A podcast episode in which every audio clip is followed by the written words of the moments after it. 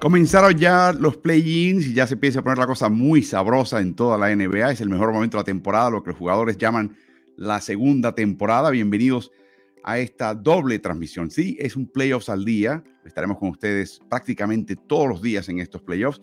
También es un miércoles de Morales y eso es importante señalarlo porque tenemos más adelante, les presentaremos al coach Carlos Morales. Nuestro agradecimiento, como siempre, a las plataformas mediáticas que nos acompañan el diario El Mercurio de Chile siempre nos acompaña, al igual que el diario Ovación, el diario deportivo, que es parte del grupo del diario El País en Uruguay. Estaremos con ellos y ellos estarán con nosotros durante todo este trayecto. Y les recuerdo que a través de sus plataformas mediáticas y las de Ritmo NBA, en Twitch, en Twitter, en Instagram, en eh, Facebook, también estamos en el canal de Ritmo NBA-NFL en YouTube. Es importante ese canal porque ahí pueden suscribirse y activar notificaciones, oprimir la campanita para no perderse un video. Y ahí en ese canal de YouTube están archivados todos los videos que estamos grabando todos los días. Así que también les recordamos que estamos en los podcasts de Ritmo NBA. Tenemos podcasts independientes de los audios de estos videos. Así que les insto que pasen por su plataforma preferida, incluyendo Spotify, y se suscriban. No solamente bajen uno, descarguen otro. Nada, suscríbanse de una vez y no se lo pierden de ninguna manera. Le doy la bienvenida a un triunfal coach Carlos Morales, que está de nuevo en Ponce, Puerto Rico. Anoche un partido importante con un rival importante y bien armado, el equipo de Quebradillas. Carlos, un triunfo para ustedes, pero hubo que sudar un poco. Sí, hubo que sudarlo. Eh, básicamente, como lo veía Sergio Hernández, nuestro head coach, es que, le tuvimos que dar dos palizas en un mismo partido a Quebradillas, porque le sacamos 25 puntos en la primera mitad pero se llegaron a poner a cinco puntos y finalmente ganamos la mitad por siete. Y luego le sacamos 19 puntos en la segunda mitad y nos la bajaron y el juego terminó por siete puntos de diferencia, o sea que empatamos la segunda mitad, pero en el interín eh, abrimos el juego a doble dígito en dos ocasiones. Así que decía, para poder ganar por siete puntos le tuvimos que dar dos palizas a, a Quebradillas y eso habla muy bien de la defensiva nuestra, no muy bien de la protección del balón cuando tienes ventaja. Así que un poquito de alegría y un poquito de preocupación al mismo tiempo con esa victoria. Pero Carlos, una, una, una BCN que está en boca de todos, hasta Adrian Wojnarowski informa la cantidad de jugadores que están jugando en la Liga de Puerto Rico y todos los días parece que llega alguien nuevo, así que es una liga sumamente competitiva. Carlos también hay que mencionar, es un gran profesional porque después del partido se puso a ver los partidos del play-in y está perfectamente preparado, aunque quizás trasnochado para acompañarnos.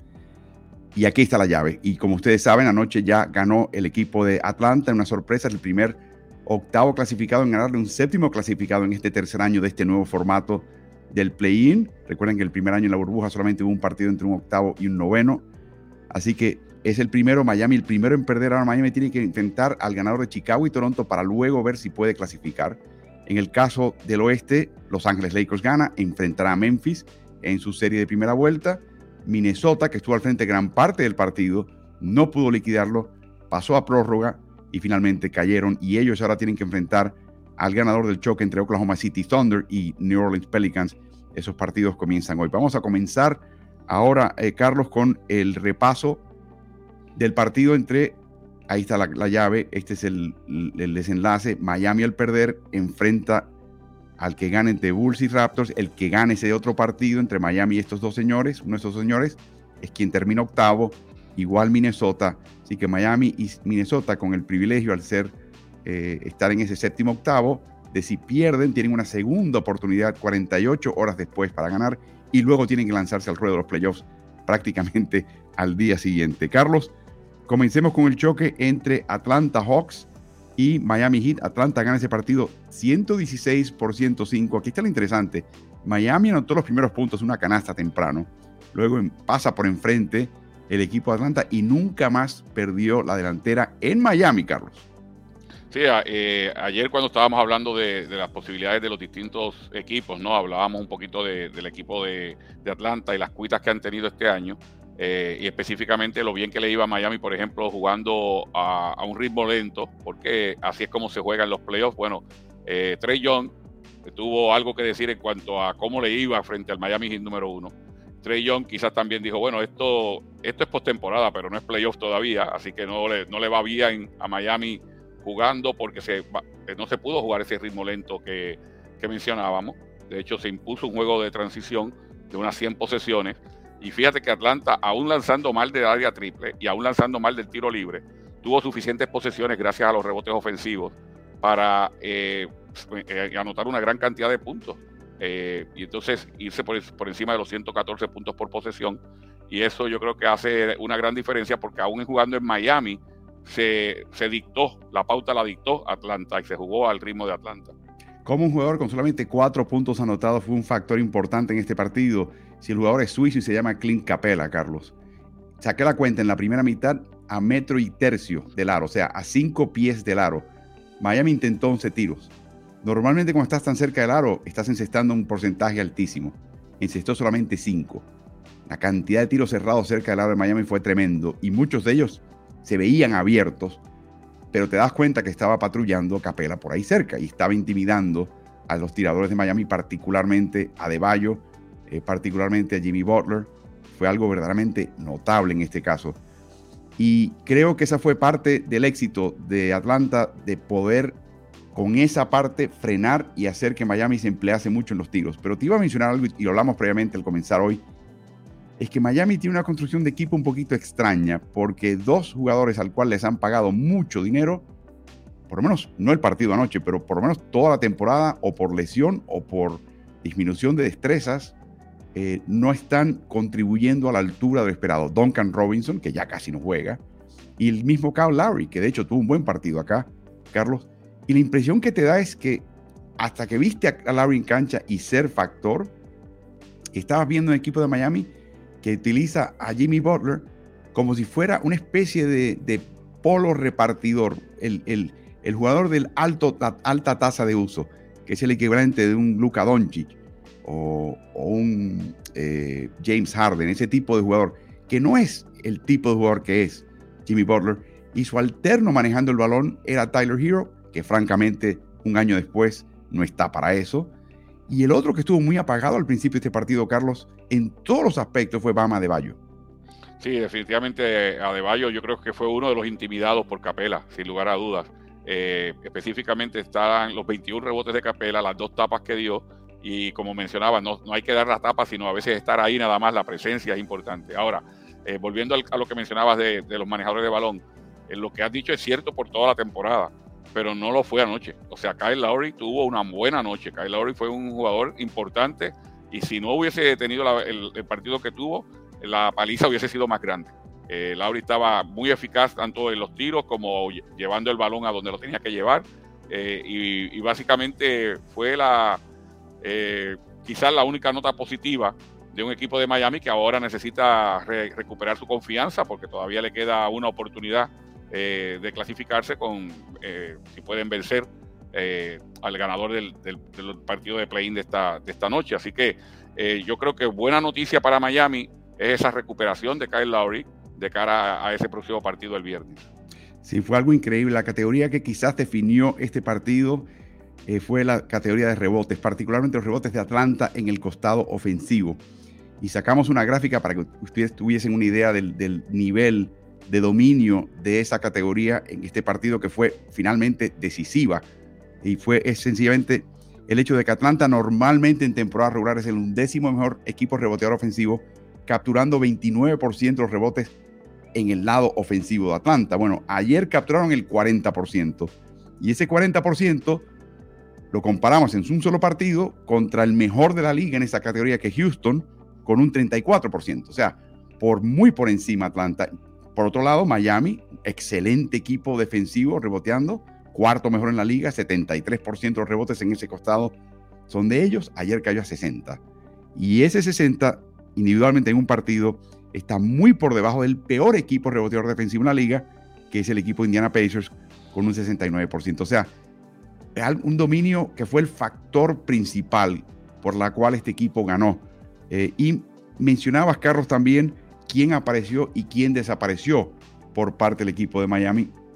Y efectivamente, Lowry echó atrás un poquito, se montó en el, en el túnel del tiempo y se, y se convirtió un poquito en el Lowry de Toronto y se unió a Hero anotando y a Butler anotando. Esos tres señores tuvieron un 50% de campo y anotaron la friolera, o sea, este, este es descomunal, casi 1.4, 1,4 puntos por intento al aro, eso es increíble. El problema es el resto del equipo. 30% y menos de un punto por intento al aro, que es muy, muy pésimo. Eh, Carlos, eh, después del partido comentó Trey Young que las órdenes tácticas de Quinn Snyder fueron insistan más en el triple y corran contra este equipo de Miami. ¿Qué te pareció todo este tema del, ritmo de juego que destacamos en la conversación de ayer? Sí, yo pienso que, eh, de nuevo, Miami es un equipo que, está preparado para jugar en estos escenarios si puede bajar el ritmo de juego porque lo bajó durante la temporada. Este, era el, el, ritmo, el segundo ritmo más bajo de toda la liga y uno esperaba que jugando en casa se impusiera ese tipo de ritmo de juego. Sin embargo, como eh, vino a proponer primero Miami correr y tratar de madrugar al rival, lo que hizo fue que entró en el territorio de, Atlanta, pienso yo, porque Atlanta sí le convenía correr, no, no, pensar mucho en la media cancha, tener muchos tiros al canasto entre la transición y los rebotes ofensivos, porque fíjate que tiraban mal de tres puntos no tuvieron un buen porcentaje de tres puntos, pero capturaban muchas veces el rebote ofensivo. Y entre ese tipo de, eh, de vaivén, de, jugar un, juego un poquito más de cancha abierta, más parecido a un juego de temporada regular que de playoff, yo creo que a quien le convino obviamente fue al equipo de, de Atlanta que terminó ganando por doble dígito. Y por último, Carlos, una mención importantísima, aunque solamente fue un partido, la banca de Atlanta. 57 a 30, a 30 perdón, 53 a 37 en cuanto a puntos otorgados por las bancas, y ese 37 de Miami incluye los 33 de Lowry, que prácticamente jugó y fue titular en este partido. O sea que en realidad, Carlos, estamos, si, si coloca los 6 puntos de, Vincent, sería un 53 a 10. Y para mí, esto fue una gran sorpresa. Eh, Sadik Bey metiendo 3 de 9 triples. Bogdanovich a mí no me sorprende. Okongu no me sorprende en su papel. Jalen Johnson que por cada buena jugada, por lo menos comete una jugada un poquito desacertada, con cada minuto en cancha jugaba mejor y contribuía más. Y eso fue una gran sorpresa para mí, ver que este grupo eh, pudo mantenerse a ritmo de, de, juego. La táctica de Quinn Snyder es darle el descanso a Trey Young y colocar a John T. Murray para armar este grupo de jugadores jóvenes y le funcionó de maravilla. Y, tomar en cuenta también lo que habíamos hablado previo al partido de que eh, tener ahora a T. Murray le quitaba responsabilidad, eh, le quitaba ese peso que tenía que tener Trey de hacerlo todo, de traer el balón a territorio ofensivo, de anotar, de asistir, que cuando venía la doble marca que podía eh, presentar o la pared que pudiera presentar el equipo de Miami, enseguida el balón podía ir al lado contrario y de T. Murray podía ejecutar. Y así lo hizo, estuvo cerca de los 20 puntos, si no me equivoco terminó con 18 eh, asistió en par de ocasiones, unas asistencias muy bonitas, y eso le dio también vida a esa ofensiva del, equipo de Atlanta.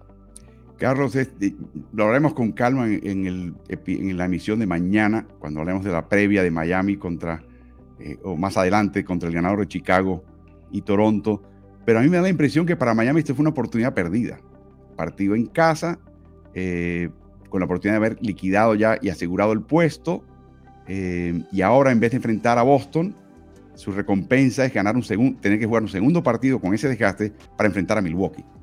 Eh, sabes que, que, una de las cosas que hablábamos el, ayer cuando hacíamos la previa era que los equipos que estaban, que, habían llegado séptimos desde que estaba este, formato de play-in, esta iba a ser la quinta ocasión, en las cuatro previas habían liquidado inmediatamente y se habían montado ya en esa séptima posición.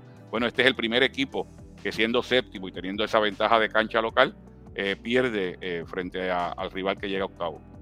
Y de nuevo, sin tener que hacer, eh, establecer patrones como tal, pero fue notable, Carlos, comparada con la cancha de Los Ángeles, la cantidad de gente en Miami que como siempre llega tarde al partido. Y la intensidad de la afición no, no equiparaba con la de Los Ángeles, en un partido que su equipo quería ganar. No estoy diciendo que esa fue la razón por la cual perdieron, le corresponde al jugador en cancha vacía o con todo el mundo en contra. Pero a mí fue eso también muy notable. E, e, es lánguido el ambiente en ese estadio. La gente llega tarde y no se mete en el partido. O sea, yo creo que consideraron que este era un partido más de temporada regular. Se dieron cuenta la importancia del partido y eso a mí me sorprendió. Pero bueno, pierde Miami, ahora tiene una oportunidad más. Atlanta ya asegura su puesto, se enfrenta nada menos que a Boston Celtics.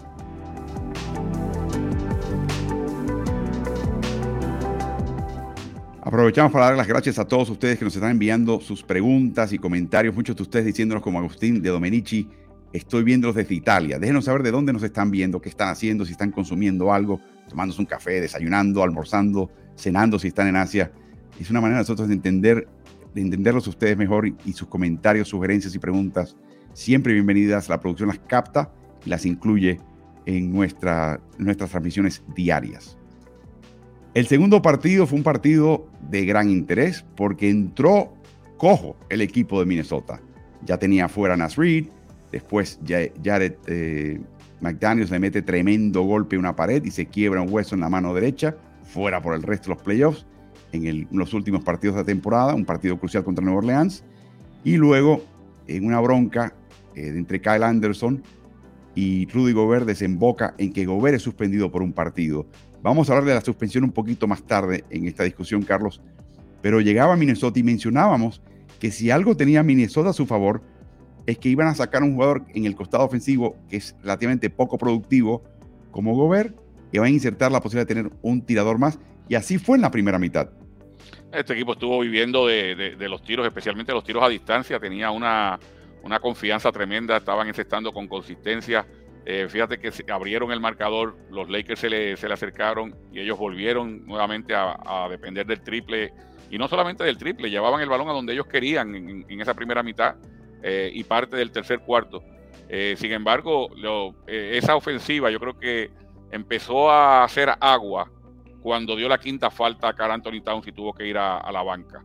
No es que se haya decidido el partido ahí, pero ahí vino el, avance de, los Lakers y cuando Carl Anthony Towns regresó a juego, regresó eh, condicionado con esas cinco faltas y lo veía muy tímido. En ocasiones no quería ni siquiera el balón, eh, quizás teniendo en cuenta de que él le habían marcado faltas ofensivas previamente y que él no quería cometer su sexta falta haciendo en ataque.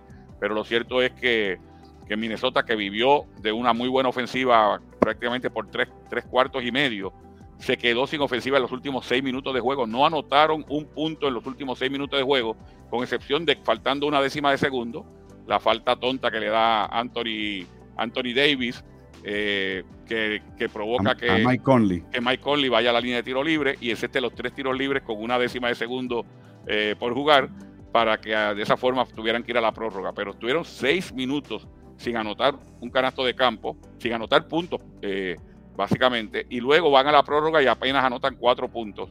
Y se veía esa timidez, se veía esa, esa falta de energía y de agresividad de parte de Carl Anthony Towns por un lado, se veía la ineficacia, muchos se lo achacan a que tenía un hombro lastimado de Anthony Edwards, que de hecho anotó los cuatro puntos de la prórroga en, penetración una y en, y en una bandeja en transición la otra, pero fuera de eso se quedó totalmente sin ataque el equipo de Minnesota. Y lo increíble, Carlos, es que el plan de ataque de Los Ángeles no cambió. Sabiendo que tenían al pivot titular, tenían el mejor defensa del equipo fuera, que también protege muy bien el aro, iban a atacar el aro. Y no le funcionó en la primera mitad también. Yo creo que hubo tal insistencia y fue tan comedido y tan concentrado el juego de Torian Prince, por ejemplo, y de, de Carl Anthony Towns por una primera mitad. Ambos terminaron con solamente dos faltas personales y lograron el cometido de complicar a Los Ángeles al insistir adentro. Pero escuchen esto, Los Ángeles termina con 12 rebotes ofensivos, muy productivos, y lo otro es que 21 de los últimos 32 disparos del equipo Los Ángeles en, la segunda mitad y la prórroga fueron cerca de la zona restrictiva. O sea, volvieron a insistir en atacar la llave una y otra vez y le funcionó. Finalmente, tanto fue el agua al, al al cantero que lo rompió, Carlos. O sea, fue, fue, tenaz el equipo de Los Ángeles y en ese sentido creo que, se ganaron la victoria de esa manera.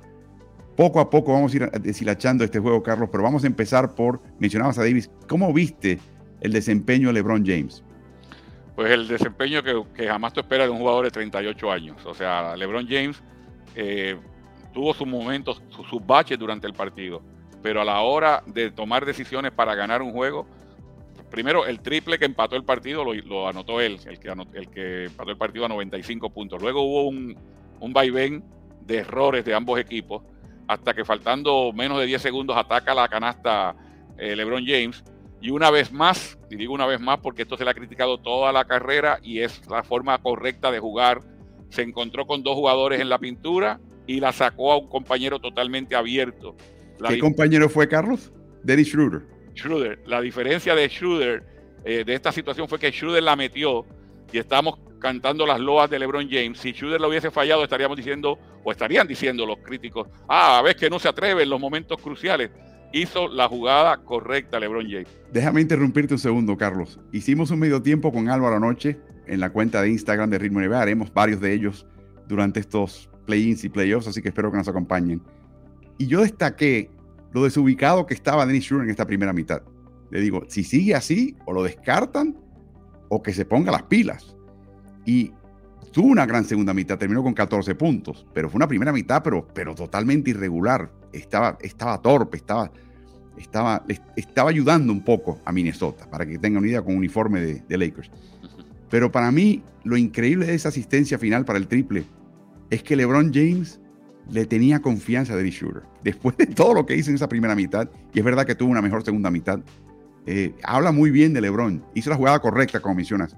Pero hay que tener verdadera convicción y hay que tener mucha fe para dársela al tipo que en la primera mitad puso un huevo en la cancha, en la cripta. Así que fue algo espectacular. Y luego, Carlos, la falta de Anthony Davis. Vamos a no criticar lo demás porque ya eso no hay que decirlo, es, obvio. Y, es curioso porque hasta, hasta Reggie Miller, antes del saque, había dicho, aquí lo importante es no dar falta. Correcto. Y va y la comete de todas maneras, David. Pero háblame de Mike Conley, Carlos. Uno habla de, uno, cuando uno es niño, está tirando un aro en el barrio, en una canchita, en la marquesina, en la entrada de la puerta, en el borde del techo de tu casa o en el poste de tu barrio, y está siempre pensando en el 3, 2, 1 y lanzado a última hora.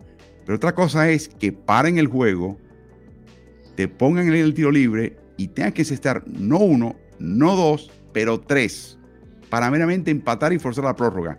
De los momentos más difíciles que puede jugar un jugador, para mí esto podría ser aún más difícil que un triple de media cancha, Carlos. Especialmente cuando no se había ido a la línea en todo el partido. O sea, Michael Conley antes de esos tres tiros libres no había intentado.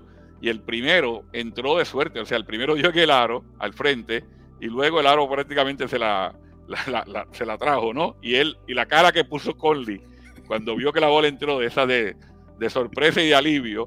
Eh, y luego entonces se concentró mucho más y los, el segundo y el tercero fueron todos red. Estamos hablando de, que eso no es tan, bueno, tan es así que las loas que recibía de Reggie Miller, pues decía, esto no es tan fácil, esto es, esto es bien difícil, esta es una situación límite. Y Michael Conley, que además de eso había encestado triples eh, a diestra y siniestra durante el partido, eh, llevó el partido, lo pudo llevar a prórroga con esos tres tiros libres que, repito, fueron los únicos tres puntos que anotó el equipo de, Minnesota en los últimos seis minutos de, juego y que luego en la prórroga volvió a desaparecer la ofensiva de Minnesota y solamente hubo cuatro puntos más y por eso con los diez puntos que anotó en la prórroga eh, Lakers se pudieron llevar la victoria por diferencia de seis. Lanzas un triple con dos tipos encima, detrás de la media luna de tres puntos y sabes que las probabilidades son bajas. Si lo encestas eres un héroe, si no, ¿qué se pudo hacer? Intentaste lo mejor. Pero en la liga del tiro libre se supone que los encestes, este año la liga estableció una marca como liga, 78,2% de los intentos de tiro libre se encestaron. Yo recuerdo, Carlos, cuando el 73% era la norma y era algo muy bueno. 78 estamos. O sea, se supone que los encestes, pero la presión era tremenda. Así que por eso destacamos. Por último, Carlos, eh, mencionaste este nombre, quedó a deber, jugó muy mal, Anthony Edwards. ¿Cómo lo viste? Yo creo que eh, eh, se le estaba dando la excusa durante el partido de que tenía el hombro lastimado. Y, eso, pues, eh, o sea, no, nos consta a nosotros de que haya sido el factor principal, pero a, uno se lo puede, le puede, dar el beneficio de la duda. Pero lo cierto es que el escenario pareció quedarle grande, especialmente cuando tuvo disparos que tenía que encestar en ese momento, que eran disparos hasta abiertos de tres puntos, lo falló. las penetraciones, quizás ante la presencia de Anthony Davis, se arrugó un poquito cuando penetró. Sin embargo, anotó los cuatro puntos de la prórroga. Eh, uno fue en una penetración, otro fue en una transición. Eh, tuvo la oportunidad Minnesota incluso de empatar el partido porque después de ese canasto de en transición cortaron el balón y consiguieron a Prince que venía avanzando muy bien también solo desde la esquina. Claro, vino un cierre en el, último momento que si no me equivoco fue del Schroeder, que fue un buen cierre eh, al tirador, buen close out y falló Prince. Pero lo cierto es que Edwards, que se supone que, que la figura del equipo se está debatiendo entre si es Carl Anthony Towns con su veteranía ya, joven veterano, o si es Anthony Edwards, que el mocoso le pasó por el lado al jugador franquicia. Eso se debatió y se, seguirá debatiendo por un tiempo, pero el escenario le quedó grande a Anthony Edwards, no hay, no hay duda alguna. Y finalmente el resultado fue un triunfo de Los Ángeles en tiempo extra 102 por 108. Los Ángeles clasifica ahora, enfrentará a Memphis Grizzlies. Hablaremos de esa serie más adelante. Y ahora, por supuesto, Minnesota tendrá que enfrentar al ganador de Nueva Orleans y Oklahoma City para luego enfrentar nada menos que a Denver Nuggets. Veremos qué pasa en este turbio oeste. El periodismo contribuye a sostener tu libertad. Pon en agenda lo que a vos te interesa. Es la curiosidad por el otro. Nosotros te contamos los hechos y los diferentes puntos de vista para que tomes decisiones. Es contar historias para inspirarte y darte voz. Es escribir sobre eso que te apasiona. Es abrir una ventana al mundo para mostrarte lo que está pasando. Es destapar aquello que algunos se esfuerzan por ocultarte. Es chequear la información para contarte lo que es verdad. La realidad exige dar un paso más. Gracias a nuestros amigos de Ovación y el diario El País, eh, encabezados por Martín Aguirre, que nos acompañan ya por segundo año consecutivo, estarán con nosotros todo este tramo y esta cobertura que tendremos hasta finales de NBA y vendrán anuncios interesantes más adelante. Y de nuevo, pueden ver no solamente este contenido dentro de su plataforma mediática, pero ver el resto de los contenidos, inclusive más allá de deportes, que son siempre muy interesantes. Igual en el caso del Mercurio en Chile, no solamente pueden ver estos, todo lo que hacemos, lo tienen ellos también archivado, también pueden ver todo el contenido que aparece en ese diario. Así que nuestro agradecimiento para ambos por acompañarnos paso a paso en esta cobertura de la NBA. Pasemos ahora a los partidos de esta noche. Y esta noche empieza a definirse lo profundo del play-in, el noveno y décimo clasificados. En una época, de hecho hace cuatro años, estos equipos estaban eliminados ya pensando en la próxima temporada o en la agencia libre para algunos jugadores de esos equipos. Aquí ya están pensando todavía en la posibilidad de meterse en los playoffs. Y en el caso del este, Carlos, son dos equipos que todo el mundo consideraba que probablemente evitarían el play-in. Serían equipos de playoffs. Me refiero al décimo clasificado Chicago Bulls, noveno clasificado Toronto Raptors. Y contrario a lo que hemos visto en el caso de ambos equipos en el pasado, esta vez, con excepción de la baja de Alonso Ball en Chicago, que siempre muy importante, no hubo bajas importantes y extensas durante la temporada. No se puede uno, no puede uno justificar la posición que terminaron por eso. Por lo tanto, es un poquito inexplicable lo que está pasando en ambos equipos. Es la primera vez que estas dos franquicias, Chicago antigua, Toronto más recién llegada, se enfrentan en postemporada. Vamos a comenzar un poquito con Toronto, Carlos. En Toronto hay aires de cambio. Tienen que decidir si el agente libre sin restricción Gary Trent Jr. regresa, va a tener mucho dinero. Eh, Fred Van Vliet también podría estar en el mercado de traspasos. Eh, Obviamente se va a quedar Scotty Barnes. Creo que Jacob Portal, que trajeron de San Antonio, también se va a quedar. Por su parte, Chicago invirtió un montón de futuro y dinero, futuro digo selecciones futuras de draft, en Lavin, de Rosan y Vucevic, pero no han dado el grado, no han podido lograr su cometido. Vucevic será ahora agente libre, tendrán que tomar esa decisión. Así que son equipos que no dan, no rinden a lo esperado, Carlos, y además tienen interrogantes en temporada regular se enfrentaron en tres ocasiones. Toronto ganó esa serie, dos victorias a uno, pero fueron partidos, como siempre recordamos, que esa serie de temporada regular no es un gran indicio de lo que necesariamente va a pasar en playoffs. Ambos equipos cerraron bien la temporada. Tenemos un video en el canal de YouTube de Ritmo NBA-NFL en el cual mencionamos eh, directamente este tema de que tanto Chicago por un lado como Toronto por el otro cerraron bien la temporada. Y este es el resumen de sus enfrentamientos en temporada regular. Por supuesto que no jugó Alonso Ball, pero por Chicago tampoco en el primer partido jugó Lavin, Kobe White, Andre Drummond. Toronto en ese primer partido no contó con su estrella Pascal Siakam. En el segundo, una gran paliza de Chicago. Fue el, segundo partido, primer partido, eh, el segundo partido en noches consecutivas eh, para ambos. Y luego, eh, que fue una serie eh, eh, back to back entre ellos. Y finalmente en Toronto, el 28 de febrero, que fue la última vez que se enfrentaron, o sea, hace un montón de tiempo en cuanto a el, cómo le va a los equipos, ganó Raptors 104 por 98, Carlos. vamos a empezar un poquito también a repasar las métricas de los equipos, porque eso también es importante. Y ahí ves un equipo, equipos que están sorprendentemente balanceados en cuanto a experiencia de playoffs. Uno pensaría que Chicago tendría más, pero Chicago no tiene tanta experiencia de playoffs. De Rosen la tiene, los demás no. Eh, la eficiencia ofensiva de Chicago deja muchísimo que desear. La defensiva es muy buena. Eh, en el clutch, Toronto es un mejor equipo, cosa que sorprende porque su eficiencia, eficacia en la media cancha es terrible. Es muy pobre. Es la sexta, pero siempre lo ha sido así. Y el ritmo de juego de Toronto también sorprende. Es un equipo que gusta contragolpear si roban balones. Es el equipo que más balones roba en toda la NBA. De hecho, estamos en presencia de dos de los seis equipos que más balones, pérdidas provocan de los contrarios. Toronto en primer lugar, Chicago el sexto, entre ellos están Oklahoma City, Miami, Cleveland y Minnesota. Eh, Carlos, tus impresiones generales al, ver este panorama de estos dos equipos. Bueno, primero hablando de, Chicago. Chicago tiene un, eh, una NBA moderna donde se depende tanto del triple. Tiene una desventaja grandísima y es que estuvo empatado en la última posición en cuanto a triples eh, por partido, con uno un poquito más de 10 por encuentro. Y eso habla en cierta forma de que hay que ir a buscar quizás tripleros de, vuelta, a la, o sea, cuando venga la próxima temporada, entre temporadas, pero a la, misma vez la ausencia de Alonso Ball se siente mucho más que en, el, en la repartición de juego y la defensiva, porque recordemos un Alonso Ball que cuando llegó a la liga su debilidad era el triple y que a base de trabajo y de constancia se convirtió en un triplero confiable. Yo creo que le ha hecho mucha falta en ese, en ese aspecto Alonso Ball a Chicago. Eh, y, eso habla en, cierta forma, además de la temporada un poquito por debajo de las expectativas de Buchevich, de, cierta forma viene a, justificar el hecho de que se pensara que Chicago iba a quedar mucho más arriba y esté jugando en este partido.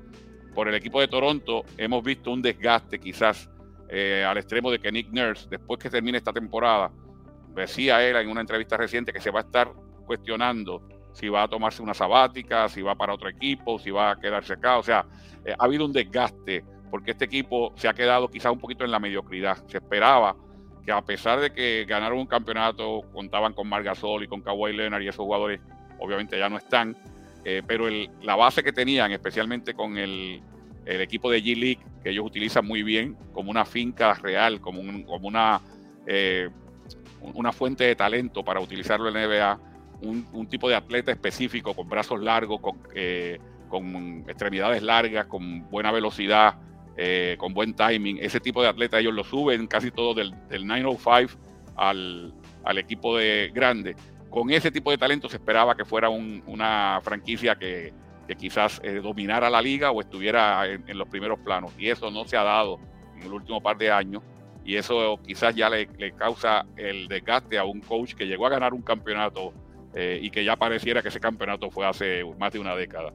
Yo añadiría, Carlos, que es la expectativa de que Nurse les iba los iba a desarrollar aún más en cuanto a destrezas y capacidad que la proyección, la mejoría del G-League, por ejemplo, en el caso de Siakam, que ganó un campeonato del G-League y luego fue a jugar con el equipo de Toronto Grande y ganó un campeonato con Toronto. En este momento, por ejemplo, la proyección de Masai Ujiri debería estar Pascal Siakam compitiendo por el MVP. O es la mentalidad de Toronto que vas a traer estos jugadores que no son muy diestros, pero son físicamente imponentes, súper intercambiables, son todos largos, eh, y le toca al coach, en este caso Nick Nurse, de continuar ese desarrollo para que a nivel de NBA sigan el progreso que tuvieron a nivel de liga menor, en este caso G-League. Y al no darse ese progreso, por lo menos como le esperaba, la afición es que viene, el, peso, la expectativa le está cayendo encima a Nurse. Y creo que es algo que no puede, no, puede ganar.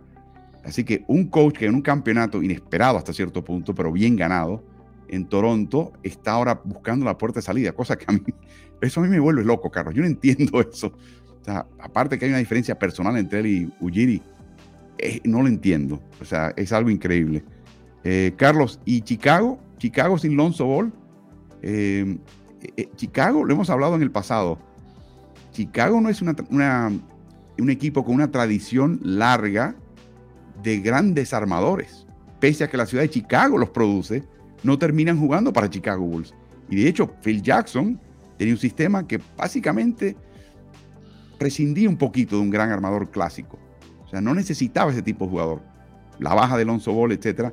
Traen a Patrick Beverly, que curiosamente es oriundo de Chicago, y ha tenido un buen efecto en este equipo, por lo menos en el costado defensivo, y un poquito en el costado ofensivo, y yo creo que también en el vestidor. ¿Cómo ves este equipo de Chicago, Carlos? Yo lo veo como, eh, como si le faltaran piezas. O sea, no solamente lo de Lonzo, Ball, sino necesitarían un par de tiradores más eh, consistentes, eh, tiradores a distancia, precisamente por lo que hablamos anteriormente, porque no puedes competir en la NBA de hoy a un alto nivel si no encestas el triple con consistencia y esa, esa asignatura le ha quedado pendiente. El caso de Buchevich también me parece que, que lo tendrán que evaluar, ¿no? Siendo él agente libre sin restricciones al final de esta temporada eh, si, lo van, si le van a ofrecer un contrato cercano al máximo o si lo van a dejar ir en esa agencia libre, porque específicamente esta temporada Buchevich quedó a deber y especialmente en la parte, eh, la parte inicial de la temporada no se encontraba Buchevich. Algo parecido pasó con Zach Lavin, que le tomó bastante tiempo agarrar el ritmo, pero sí lo agarró. Y como mencionaste ya en un par de ocasiones, Chicago terminó jugando muy bien. Esta última, eh, últimos 10 días de temporada jugaron muy bien, pero eso no les da para evitar el play-in y evitar este partido del play-in, porque cuando hablamos de play-in hay, hay niveles, como, dirían los, como diría la juventud. No es lo mismo llegar séptimo o octavo y tener dos turnos al bate si pierdes el primero, que llegar noveno o décimo donde te lo está jugando todo. O sea, sin lugar a dudas que estos dos equipos, eh, su gerencia y su afición se, se tienen que sentir defraudados. Si bien es cierto que no quedaron fuera eh, inmediatamente en temporada regular, lo cierto es que están jugando en el partido que nadie quiere jugar. Sí, de hecho, es eh, técnicamente un partido de play-in, pero en realidad es un partido de playoff, de eliminación. Esta noche se elimina un, equipo. Carlos mencionaba Chicago y los triples. Promedian 10 por partido. Peor en la NBA. Menor cantidad de intentos de triple, eh, que es increíble. Y eso produce una enorme cantidad de tiros a media distancia. El líder de esos, DeMar DeRozan, 317. El que, le lleva, el que está segundo tiene 134 intentos menos de media distancia. ¿Quién está un décimo en la liga en tiros de media distancia? Zach Lavin. O sea, no es que están los contrarios permitiendo a Chicago lanzar, es que saben quién lanza y quién no. En este caso saben que de Rosan le van a dar espacio, pero a Lavin no. Y quizás a Buchevich tampoco. Y los están convirtiendo en jugadores que están obligados a colocar el balón en el suelo y tratar de avanzar para anotar. Y eso es negocio para sus rivales. Así que eh, lo que sí ha estado jugando muy bien Lavin a partir del, del, juego de estrellas, 27 puntos, 53% de campo. Y aquí está lo increíble, Carlos. Toronto y la peor ofensiva de media cancha en la NBA por dos años consecutivos. Estoy hablando en la media cancha, ¿no? Eliminando transición y contragolpe. Cuando les toca media cancha, que es típicamente lo que te va a pasar en playoffs, eh, es un equipo pésimo y no ha podido solucionar el problema, Carlos de nuevo, los jugadores, los atletas que, tratan de desarrollar este equipo, los desarrollan para tratar de hacer daño con la defensiva. O sea, que su defensiva les cree suficientes eh, robos de balón, pérdidas de balón del contrario para poder llegar en transición. Y cuando pueden escaparse en la transición y cuando pueden jugar a un alto nivel de ritmo, eh, Toronto es un equipo bien difícil de derrotar porque tiene esos atletas que terminan y terminan con jugadas espectaculares que levantan a la, a la afición eh, a, por ejemplo, un jugador que te juega muy bien en los dos lados de la cancha y quizás el único, eh, bueno, no el único, junto a Van Vliet, que pueden ejecutar bien en la media cancha. Los otros dependen del juego de transición continuamente eh, y, ese juego de transición no siempre llega. Eh, si no puedes provocar ese tipo de, de pérdidas de balón, de cortes de balón, no siempre vas a poder correr. Entonces, cuando les toca asentarse en media cancha, y volvemos a decir que cuando se juega en postemporada es un poquito distinto a como se juega en temporada regular. Eh, se juegan a menos posesiones, el rival es mucho más cuidadoso con el balón. Eh, entonces tienes un problema porque tienes que jugar eh, a un ritmo que quizás no es el que te favorece. Y mientras menos media cancha juegue Toronto, más oportunidades tendrá de ganar. Sin duda, Carlos, si, quieres saber cómo se juega en la, en la postemporada, mire ese partido de Minnesota y Los Ángeles y sobre todo la transición defensiva, particularmente la de los Lakers, que fue sólida y sólida todo el partido, casi sin excepción. Eh, e-, era lo más importante. Te da la impresión que era más importante hasta que anotar. Eh, la prioridad de este equipo era siempre retroceder y evitar cualquier ofensiva temprana del rival, y eso pasa mucho. Eh, por último, Carlos, mencionaba que este equipo está, es el peor equipo ejecutando en media cancha. El último equipo de ese tipo de rasgo, de esa calaña, que estuvo en playoffs, escucha esto, los Indiana Pacers el 2013 que estaban quintos en eficiencia ofensiva, en ejecutoria solamente en la media cancha. Este equipo era el sexto peor equipo ejecutando en la media cancha en la temporada 2013 llegaron a las finales de conferencia, pero lo hicieron estrictamente con una defensiva sofocante. Y esa es la última palabra. Estos dos equipos, si algo hacen bien, Carlos, es marcar. Es en el caso de Toronto, sobre todo, tentar y tocar balones para contragolpear. Chicago tiene una defensiva muy, muy rigurosa. Alex Caruso para mí es un candidato a, los valores del año en el costado defensivo. Este partido da la impresión, Carlos, que va a ser una batalla defensiva, de, entrada. Sí, y, de nuevo, yo creo que el, ritmo de juego se va a determinar por la defensiva. Eh, contrario a otros partidos donde simplemente es, cuestión de sacar el balón rápido y contragolpear, estos equipos dependen, y específicamente en el caso de Toronto, dependen del robo de balón. Chicago también está entre los líderes de, eso en la liga, de provocarle pérdidas al contrario y, e irlas a tratar de, capitalizar en el otro costado. Así que sí, me parece que va a ser una batalla defensiva, que el equipo que imponga mejor ese, e, e, ese criterio, ¿no? esa parte tan importante del juego, es el que va a salir por la puerta ancha y de nuevo enviar a su casa temprano al rival cosa que no estaba en las proyecciones originales de ninguno de los dos equipos y por eso es que se puede decir que ambos están quizás quedando a deber. Mucha, mucha presión hoy. El perdedor se va para Cancún, el ganador se enfrenta a Miami para ver si puede meterse como octavo clasificado en el este y el premio de haber ganado esos partidos y meterse como octavo, Milwaukee Bucks. Así que difícil, cuesta arriba el tema para ambos, Chicago y Toronto.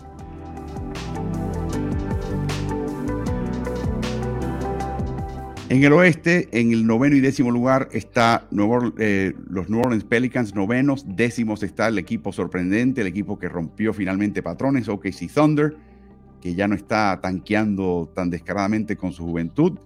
Es esas dos franquicias se enfrentan por primera vez en playoffs como tal. Nueva Orleans, Carlos, termina ganando nueve de sus últimos doce. Y el trío de Zion Williamson, Brandon Ingram y CJ McCollum jugó juntos, los tres, en cancha solamente 10 partidos de los 62 partidos de temporada regular. La serie la ganó Orleans 3 a 1, pero de nuevo, como pueden ver, eh, Zion jugó el primer partido, 35 minutos, 18 jugados por Devonte Graham, que terminó jugando con San Antonio Spurs. En el segundo partido ganó Pelicans en prórroga, pero no jugó Brandon Ingram. Y Pelicans venía de un segundo partido en noches consecutivas. El partido siguiente fue en Oklahoma, lo ganó Pelicans de nuevo, partido de tres puntos. Y finalmente el Thunder ganó el último, 100 por 96. En ese partido no jugó Brandon Ingram. les mencionamos estos detalles para que sepan que aunque un equipo haga una serie de temporada regular, no se puede utilizar ese resultado como eh, proyección de lo que va a pasar en una serie o en un partido de play-in una serie de playoffs. Por eso siempre hacemos esta alerta, Carlos. Así que vamos a comenzar ahora, Carlos, con el equipo de Nueva Orleans. Es un equipo que en años pasados utilizaba la defensiva como su carta de presentación. Eh, estaban definiendo papeles, contaban un poquito más con Zion Williamson. Ya Williamson da señales que no va a jugar en la parte inicial de esta postemporada, quizás no juegue en esta postemporada, una lesión sufrida el 2 de enero que ya arrastra tres meses la parte posterior del muslo y no se mejora. Así que yo creo que no se puede pensar que este chico va a estar disponible para jugar 30, 35, 40 minutos de playoffs de ahora en adelante. Pero es un equipo de Pelicans, Carlos, que indudablemente tiene talento y ahora están empezando a definirse en un equipo que juega sin Zion Williamson. Sí, es un equipo que está poniéndole toda, eh, le, pone todas las fichas, ¿no? A, ese señor que acabamos de ver ahí en esos visuales, a Brandon Ingram, con la ayuda del veterano CJ McCollum, son los que cargan con el peso de la ofensiva. Ingram eh, tuvo un final de temporada eh, equivalente a, un MVP eh, en el último mes de campaña.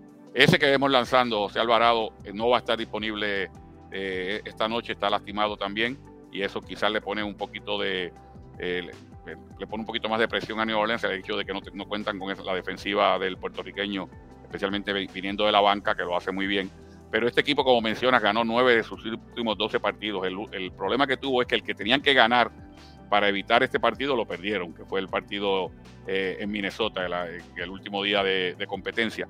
Eh, por otro lado, este equipo tiene una experiencia tan reciente como el año pasado de ser el único equipo que ganó dos partidos para clasificarse a una postemporada. Este equipo estaba en esta misma posición, noveno el año pasado, le ganó al equipo de San Antonio y luego venían los Clippers que habían, que habían perdido su partido a jugar contra eh, o tuvieron que visitar ellos a los Clippers y le ganaron a domicilio y de esa forma se colaron en la postemporada y dieron batalla también en la temporada, en la postemporada, ganando dos partidos frente a Phoenix. Así que eh, este equipo tiene esa experiencia ya. Varios de los jugadores estaban, eran parte de, ese equipo, incluyendo a Brandon Ingram.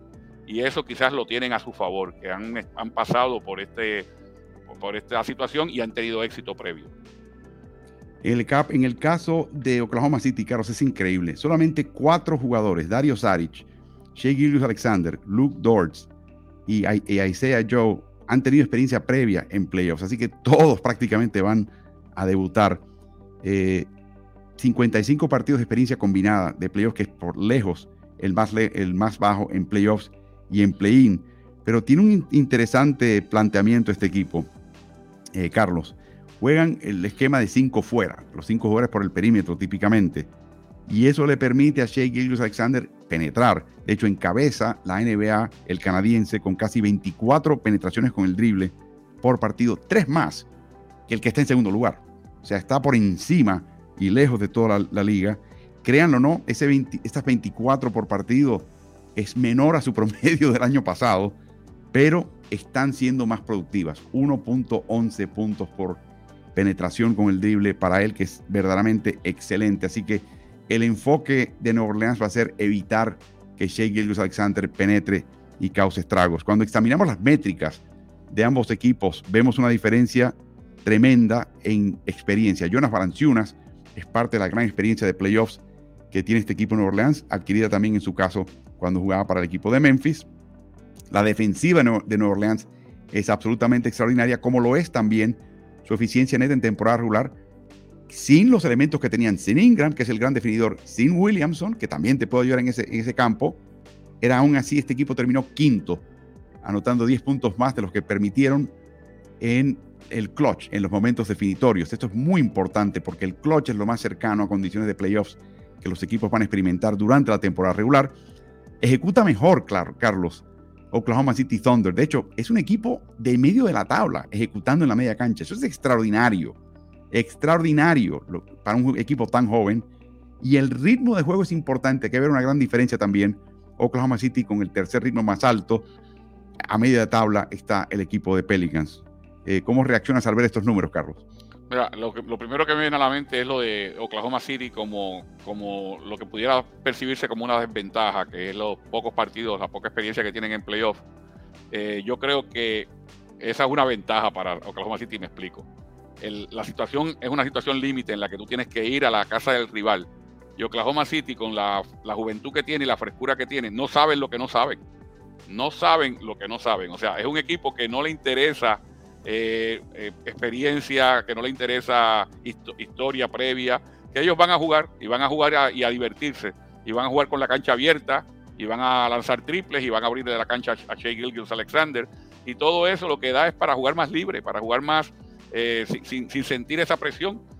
así que yo creo que eso puede ser hasta una ventaja para este equipo porque no hay expectativas ninguna. Ya ellos superaron las expectativas que había con ellos al, al meterse en este juego de play-in y si juegan con esa frescura y pueden dar el palo, como se dice en el argot, de vencer a, los Pelicans eh, a, domicilio, ya estarían eh, viviendo quizás casi una, película. Eh, así que yo pienso que eso es una ventaja para ellos. Yo pienso que el, equipo de Oklahoma City está jugando con el dinero de la casa. Y ese y, eso siempre es peligroso porque un rival que no tiene nada que perder y que juega con esa con ese tipo de actitud eh, es muy difícil de derrotar. O sea, los caripelados de McDaniel allá en Oklahoma City. Eh, por último, Carlos, lo hemos hablado ya en otro video que aparece en el canal de YouTube de Ritmo NBA-NFL. Si no lo han hecho, suscríbanse, activen notificaciones. Si les gusta algo de lo que hacemos, denle like, incluyendo a esta transmisión. Carlos, Trey Murphy, el tercero, el nieto, estaba jugando en el G League en marzo del 2022 un año y pico después, en mi opinión personal, está entre los cinco mejores tripleros que tiene la NBA. Nadie se da cuenta de eso porque juega en Nueva Orleans. Pero este chico ha sido, es una absoluta amenaza y va a ser parte del problema y no me extrañaría que Lou Dort trate de encargarse de él personalmente. No, y sobre todo en, el costado ofensivo eh, te da el triple, el costado defensivo te da muy buena eh, defensiva, o sea, es el, el clásico 3 and, D, 3 y D, ¿no? Eh, triples por un lado y buena defensa perimetral en el otro. Gran capacidad atlética también, así que estamos hablando de un jugador que, hay que tenerlo en cuenta cuando se prepara el scouting report del rival, siempre tienes que mencionarlo. Mencionamos también a Jalen Williams, Carlos, que es una segunda voz en este equipo, y esto es importante decirlo porque es un novato. Probablemente no gane el premio de novato del año, pero está segundo en la lista de casi todo el mundo. Y este chico es un caso bien, bien interesante y creo que es la oportunidad de verlo jugar esta noche. La gente no ve muchos partidos de Oklahoma City Thunder. Ahora tenemos una razón para verlos y disfrutarlos porque realmente es ese, tipo de equipo que disfrutas ver jugar. En el caso del Thunder, Carlos, tienen ocho selecciones de primera vuelta adicionales a las ya usuales para este equipo. Y eso lo mencionamos también en otro video en nuestro canal de YouTube. Forzará decisiones. Cuando hablábamos en términos del 2024, no estoy seguro, Carlos, si este equipo metido quizás hasta playoffs, si se meten en playoffs este año, si tendrá que pensar un poquito Sam Presti en acelerar un poquito la marca. Y esto no incluye, Carlos, a Chet Holmgren, que ya hemos visto en cancha que ha adquirido un par de kilos y de libras, está un poquito más fuerte, sigue siendo un, palito, pero sí que está un poquito más contundente físicamente y ya está practicando uno a uno. Si por casualidad Oklahoma City empieza a dar sorpresas y empieza a avanzar en los playoffs, podría integrarse Chet Holmgren en este equipo. O sea que el futuro es brillante, pero estos chicos viven día a día. Y esto que les han dado hoy por hoy se lo han ganado, pero tampoco lo esperaban. No estoy seguro, Carlos, que quizás más allá de un Shea Gilgis Alexander, que sí quería y ansiaba estar en esta posición, alguien más en ese equipo a nivel de jugador pensaba genuinamente, nosotros somos un equipo de play-in o de playoff.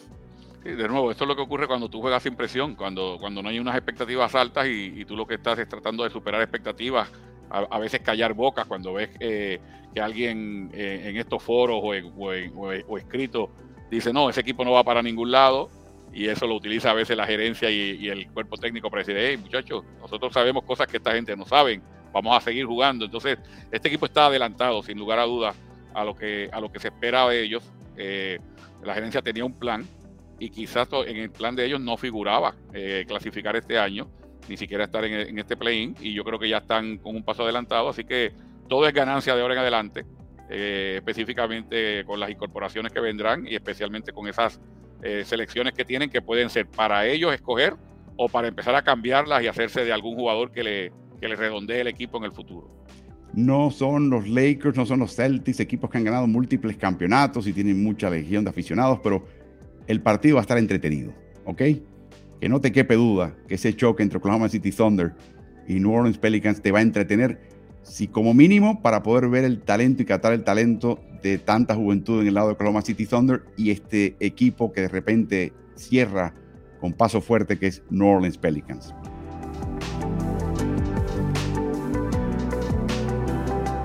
Es nuestra costumbre en el miércoles de Morales colocar hacia el final de la transmisión el streaming de los miércoles en vivo en las distintas plataformas de Ritmo NBA y en las plataformas mediáticas del Mercurio de Chile y Ovación, el diario deportivo de Uruguay colocar lo mejor para el final.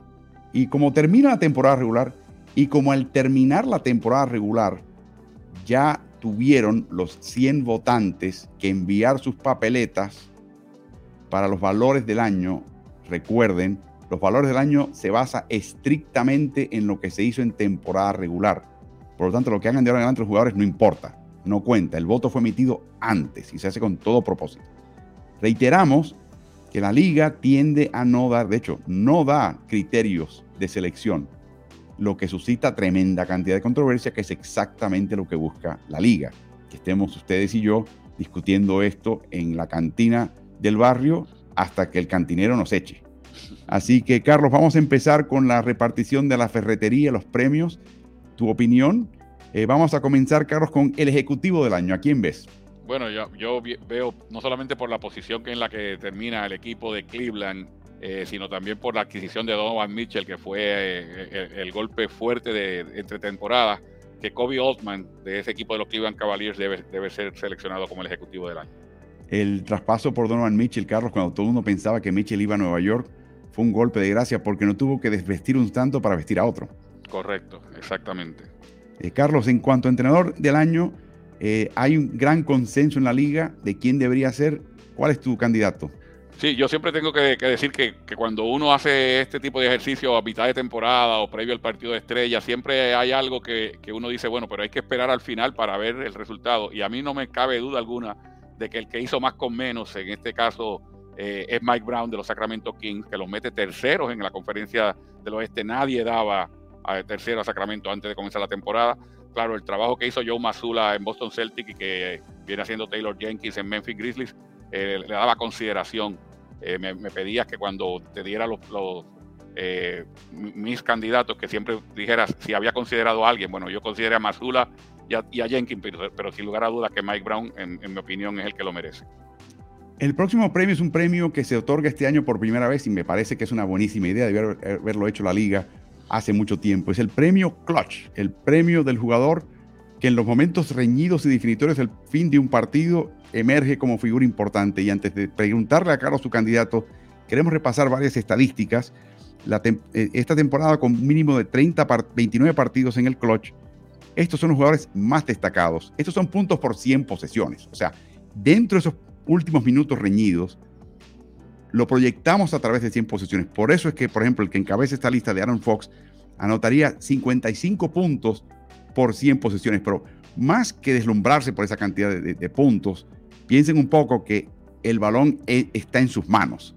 O sea, este es estos son los tipos de jugadores que a quien le entregan el balón para que definan partidos. De hecho, la tasa de uso de todos los jugadores que están en estas tablas es de 30% más, que es extraordinario. Es básicamente el jugador que domina el balón para cada equipo. Y aquí ves a Darren Fox en primer lugar, de Rosen de Chicago en segundo, en Beat de Filadelfia en tercero, Kyrie Irving, Brooklyn, ahora Dallas, en cuarto, en quinto lugar Jimmy Butler en Miami y Jalen Bronson de Nueva York emergiendo Aquí lo interesante es ver la diferencia en la calidad de tirador de triple. Butler flojo, de Rosen flojo, extraordinario Bronson, pero generalmente en este tipo de momento definitorio, Carlos, Bronson es la excepción. La mayoría de los jugadores, aún los acostumbrados a tener el balón en sus manos, cuesta trabajo meter un triple en esos momentos, Carlos. Sí, además de que teniendo en cuenta de que es una la presión va a estar sobre el triplero, hay que tener una capacidad para penetrar eh, para crear situaciones penetrando. Si te das cuenta, la mayoría de esos jugadores que, vimos ahí, incluyendo a Bronson, que mete el triple con, cierta certeza, con 38%, pero tiene la capacidad para crear del dribble. Y eso es bien importante. Eh, básicamente para elegir eh, al jugador clutch, mientras vemos por otro lado a los que le van mal en ese mismo tipo de situación. Mismo sedazo, 29 partidos jugados en el clutch, tasa de uso del 30%, así eliminamos un montón de jugadores y estos son los que, los que anotan menos y pueden observar los porcentajes. De hecho, aquí de hecho sorprende el hecho de que Anthony Edwards en esa situación difícil de clutch, 71% del tiro libre. En el caso de Jason Tatum, 22% de triple en situaciones de clutch. ¿Qué tal Luka Doncic? Su porcentaje de triple en momentos definitorios cae al 19%. Eso sorprende. Eh, y, y, y, Rosier, por supuesto, nunca le tiene miedo al último tiro pero no necesariamente los mete. Ese es el problema que tiene y por eso encabeza esta lista. Les queríamos presentar el fondo de la lista para que tuvieran una idea de de qué se trata la cosa. Pero volvemos a la primera lista, Carlos, que son los jugadores más destacados. De ellos, alguno que te llamó la atención, que en tu opinión es merecedor del premio al jugador clutch Jerry West del año.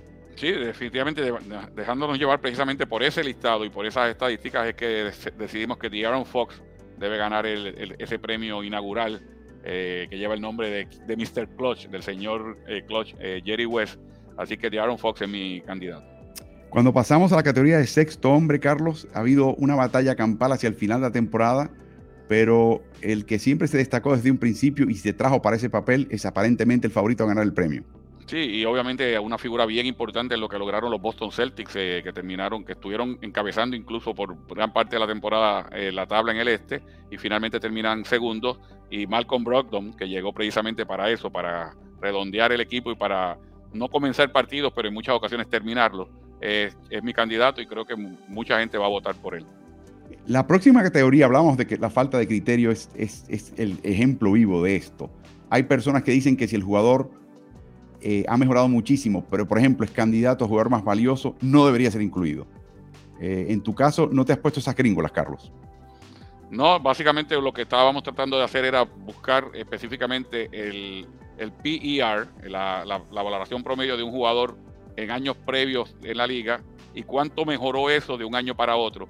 Y habían dos candidatos que había mejorado grandemente. Uno fue mi mi mención honorífica, Lori Markkanen. Pero para mí, Shea Gilgius Alexander, a pesar de ser ya una superestrella de la liga, debe ser el jugador de, mayor progreso porque fue el que dio el salto de calidad más grande en ese renglón específicamente. Efectivamente, pese a que de nuevo no creo que gane el premio jugador más valioso, pero está, su nombre circula como un posible candidato para recibir ciertos votos de segundo y de tercer lugar.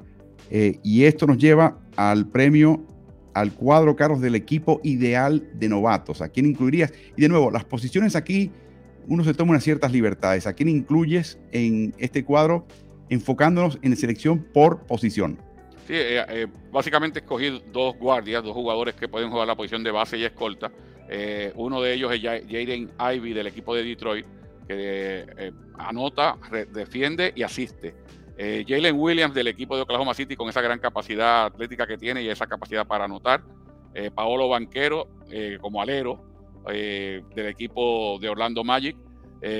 Keegan Murray del equipo de Sacramento Kings jugando como alero y como ala pivot, jugador importante en una rotación de un equipo que, como, dijimos anteriormente, llegó tercero en, la, en la conferencia. Eso lo pone por encima de algunos jugadores que quizás pusieron un poquito mejores números que él, pero es una persona, una pieza importante en un equipo ganador. Y Walker Kessler como pivot del equipo de Utah y esa gran capacidad que tiene para bloquear y para cambiar tiros. Esos serían eh, mis cinco seleccionados. Fueron también eh, considerados Jabari Smith, Andrew Nemhard, Jabari Smith de Houston, eh, Nemhard del equipo de Indiana y Benedict Maturin también del equipo de Indiana. Eh, lo que finalmente me lleva a lo que para mí es, al que para mí es el novato del año, que es Paolo Banquero del equipo de Orlando Magic. Carlos, cuando vemos el equipo ideal defensivo, de nuevo enfocándonos en tratar de conseguir a alguien que es el, que se eh, sobresale en su posición, ¿a quién seleccionas de los cinco mejores defensas en la NBA? de nuevo, la, selección se hace por posiciones, así que tuvimos que eh, seleccionar un, armador. Eh, el, armador fue True Holiday del equipo de, del equipo de Milwaukee. Alex Caruso como escolta, teniendo en cuenta esa gran capacidad que tiene para defender el suyo, para ayudar y para robar balones. Jaren Jackson Jr. incluso se, menciona en algunos eh, lugares como candidato al premio de mejor jugador defensivo. Draymond Green, lo propio con el equipo de Golden State, aunque a Golden State en general no le fue bien defensivamente este año, pero Draymond Green quizás es, la pieza importante. Y Brook López, el jugador, el mejor jugador defensivo este año en, uno de los mejores equipos defensivos de la liga. Hubo consideración también de Ivan Mobley en el equipo de Cleveland, del ganador del premio de mejor jugador defensivo del año pasado, Marcus Mark, que este año estuvo quizás un poquito por debajo de, de la norma, de lo que no estuviera acostumbrado y consideración también sobre, para Giannis Antetokounmpo del equipo de Milwaukee, porque como dije, Milwaukee fue un equipo dominante en el costado defensivo, tiene dos en el, en el equipo ideal y uno que recibió consideración. Y por supuesto, el jugador defensivo del año de ese grupo, Carlos. Para mí es Brook López, el, el pivot del equipo de, de, Milwaukee. Hubo consideración para Joel Embiid, por ejemplo, eh, perdón, para, eh, Evan Mobley. Eh, hubo consideración también para Jared Jackson Jr. y para Draymond Green. En el caso de Jaren Jackson Jr., la cantidad de partidos que jugó quizás no, no dio para que pudiera destronar a Brook López, en, mi opinión, de nuevo, esto no quiere decir que estos van a ser los premios que finalmente se den, pero yo para mí que Brook López fue eh, el merecedor de ese premio. Y ya se empieza a filtrar, Carlos, ha dicho, hay cuentas especializadas que se ponen a tabular eh, los votos de jugador más valioso y en este momento con una, docena de votos de, que votantes que han declarado por quién votaron está en la amplia delantera Joel Embiid, pero ¿cómo ves, en tu opinión, quién es el jugador más valioso esta temporada regular en la NBA?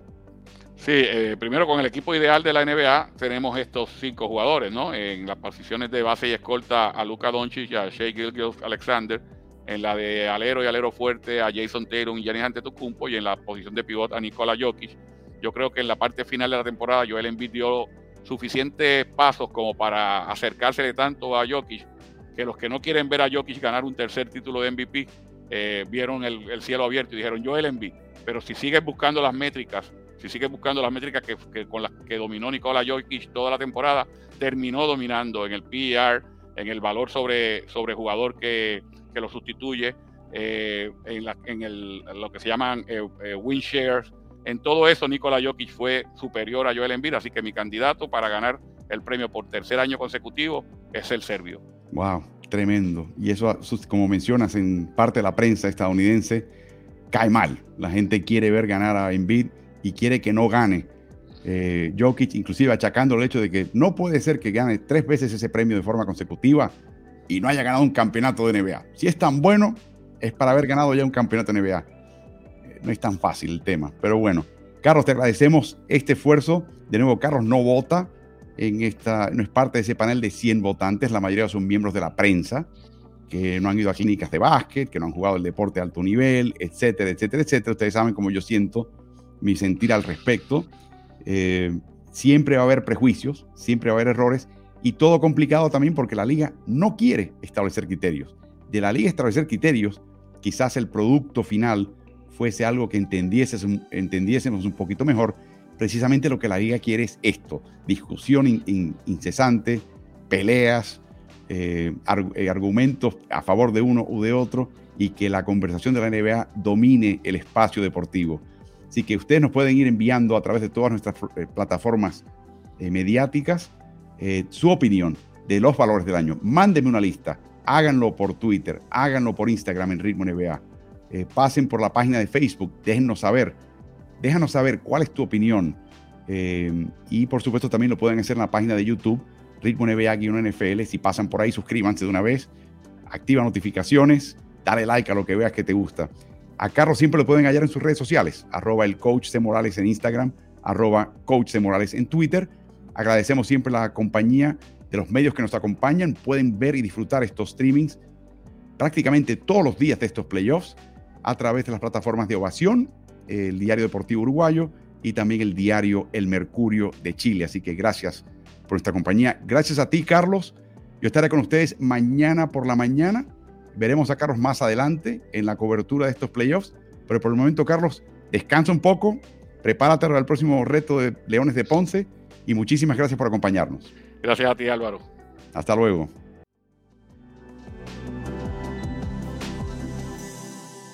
¿Y tú? ¿Estás en ritmo?